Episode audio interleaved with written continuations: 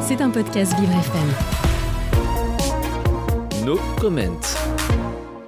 No comment, et oui, le 16 septembre 2022, une révolution a débuté en Iran. No comment vous livre chaque jour une actualité factuelle sur la situation dans le pays. Une centaine de jeunes filles supplémentaires ont été intoxiquées par gaz hier mercredi 1er mars dans l'école Zarazavan de Téhéran, provoquant une onde de choc à travers l'Iran. Des établissements ont été touchés à Ardabil, euh, Kermanshah, Ispahan et encore Téhéran, faisant une victime et plusieurs centaines de jeunes femmes intoxiquées. L'écrivaine aussi et poète Sarah Motagui a été arrêtée et emprisonnée mardi dans la prison Lacan de Rache. Selon une source confirmée, elle était soupçonnée d'avoir écrit à propos de la commémoration de l'ancienne journée des femmes en Iran. C'était un podcast Vivre FM.